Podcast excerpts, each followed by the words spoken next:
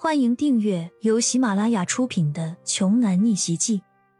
我有一条金融街。作者：山楂冰糖，由丹丹在发呆和创作实验室的小伙伴们为你完美演绎。第五十七章，凯悦大酒店的总经理楚韵是盼星星盼月亮的期望骄阳能够再次光临呢。而就在这个时候。消失了一天的王莹莹突然又出现了。她早上离开校园的时候还穿着一身相对廉价的衣服，现在已然换成一身名牌套装了。手上拿的也是知名品牌最新款式的包包，虽然不是限量款的，但也要几万块钱一个呢。骄阳紧紧皱了皱眉头，他看到了王莹莹的脖子上隐隐约约有草莓的印记。不只是骄阳。就连其他同学也都明白是怎么回事儿，可想而知，王莹莹身上这些昂贵的东西，她到底是通过什么方式换来的了？骄阳，听说今天晚上你请客呀？我也是咱们班级的一份子，我也可以参加吗？王莹莹笑着问道。骄阳始终皱着眉头，一直没有回答他，反倒是此前和王莹莹搞过暧昧的那两个男生回答的快。直接替骄阳答应了下来。紧接着，王莹莹在骄阳的面前显摆着自己一身昂贵的新行头，故意对他说：“晚上我带着自己的新男朋友一起去，可以吧？他很厉害的，认识凯悦大酒店的领导层，说不定还可以会帮你打个折呢。”你随意。骄阳简单的回应了一句。毕竟。骄阳对王莹莹过去这几年的感情不是假的，所以他倒是也想看一看王莹莹这一回究竟又钓到了什么样的男人。一场班级同学的大聚会就在欢声笑语之中敲定了下来。谁都不知道，这其实就是那两个男生故意给骄阳设下的一个圈套。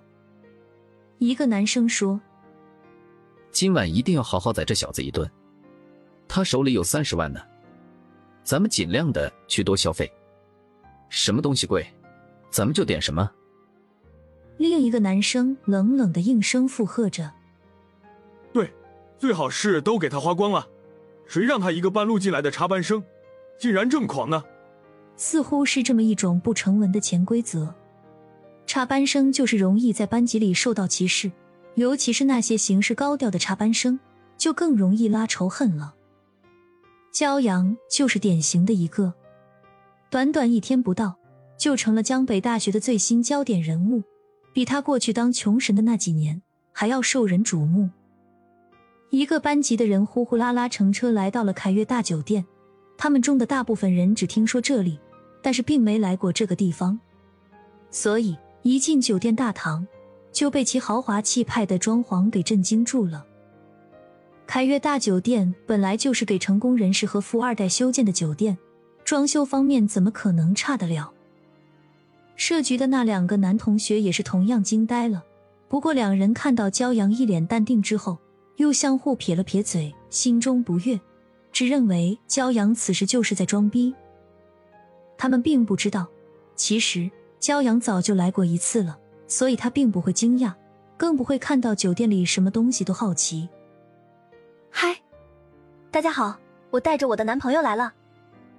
在大家闻声看过去，一脸吃惊的时候，王莹莹正挽着一个老男人的手臂走了进来。所有人看到这个老男人，大都是震惊的半天没说出话来。他就是王莹莹刚刚新找的男朋友吗？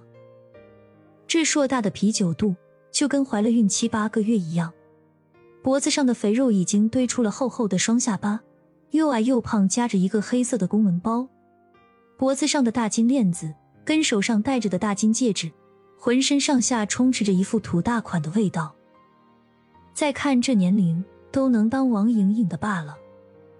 王莹莹这是得多自甘堕落，多需要钱呢，才会去找这样的男人。班上的女生欲言又止。王莹莹怎么会堕落到这种地步？王莹莹那个靠在那个肉山身上，对众人甜腻腻的介绍着说：“这就是我的男朋友，他叫杨肥，是青州物流运输公司的老总。凯悦大酒店食材的每天运输就是他总体负责的。杨肥顺手捏了捏王莹莹的屁股，站出来说：“各位小同学，第一次见面，大家请多多关照。今天晚上大家好吃好喝，都记在我个人的账上。”杨肥两只老鼠眼贼溜溜的，在现场所有女生的身上瞄来瞄去的。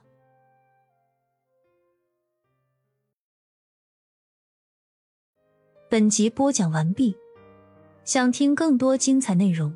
欢迎关注“丹丹在发呆”。